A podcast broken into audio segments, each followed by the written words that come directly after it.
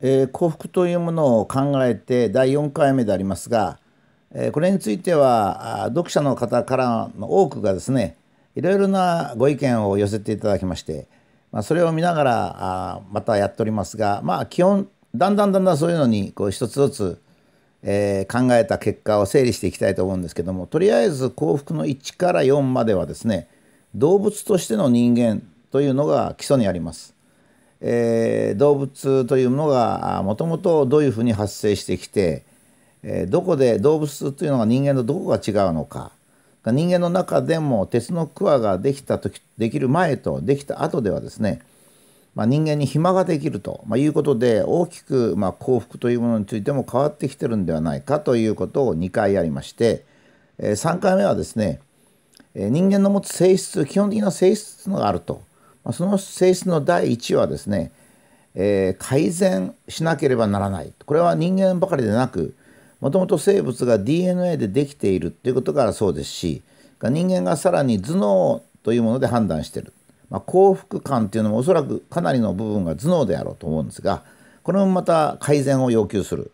絶え間ない改善というものを求めながらその中で幸福感というのを味わっていると。したがってまあ、哲学的な幸福感もしくは宗教上の幸福感でよく取り上げられるようなまああの貧乏でもいいじゃないかとか昔の生活でもいいじゃないかっていうのはですねもちろんあの非常に論拠があるんですが人間の本性と反するんじゃないかと。やっぱり人間の本性と反しても幸福だということはないんじゃないかだからやっぱりばらぶき屋根の6畳のいおりよりですねトイレも汚いそういうとこで住むのよりも東京の高層マンション高級高層マンションに住む方が一般的には幸福と思われるだろうと、まあ、このところがあまり個人の恣意的なことではなくてやはり人間とか生物とか、まあ、そういうものに即していなければいけないんじゃないかと、まあ、いうことを整理してきたわけですが、えー、今今回が多分動物としての人間というんでは最後じゃないかと思うんですけれども幸福の4利己と利他と。まあ、これはこのブログでも一回取り上げたことがあるんですが実はですね、えー、どんなものでも自分が良ければいいということを言われるんですね。自分が満足する。自分がいい生活する、まあ、自分が病気にならない、えもしくは、え家族が非常に充実している。それが、えー、幸福なんだ。つまり幸福というのは本人の問題なんだと、まあ、いうのが非常に強い認識があるわけですね。しかしあの生物っていうものはもともとそうじゃなくてですねあの生物っていうのはあの、えー、利他つまり自分自分は生きてる価値がないんですよね。生物っていうのは一個体っていうのはもともと生きてる価値がないので、まあ、いわばどんなにあの狭く見ても一種族ですね。一種族人間という種族のために生きてるんですね。でもうちょっと狭く言いますと例えば日本のために生きているもしくは家族のために生きていると、まあ、これがですね、まあ、生物の基本なんですよね。どんな植物でもですね群れてるわけですね。例えばある植物の種をいろんなとこにバーッとまきますとそのバラバラにまいてもですねその結果として現れるのは同じような草はどこで咲く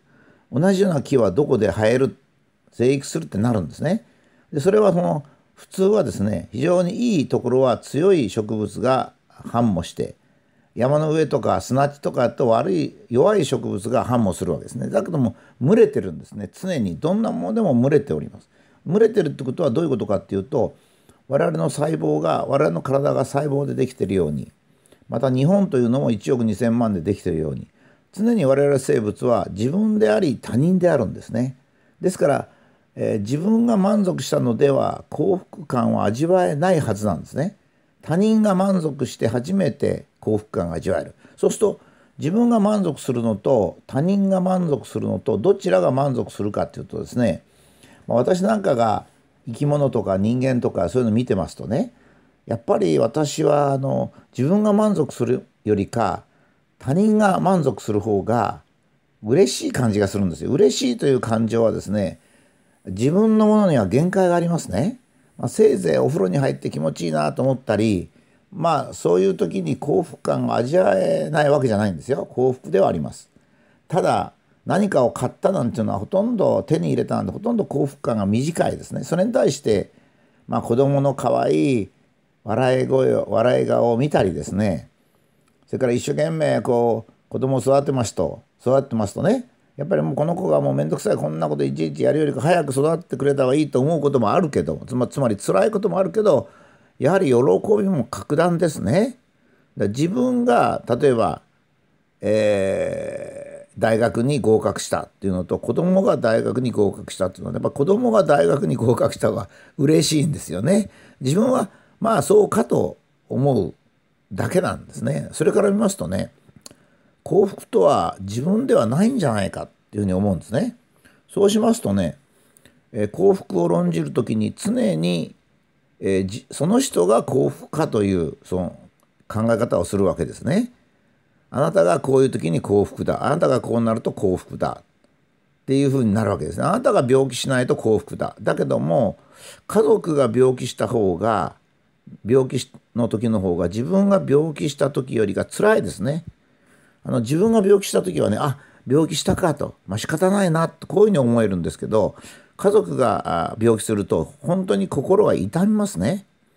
まあ、友人でもそうですね友達が病気になった非常にこう辛い感じがしますね。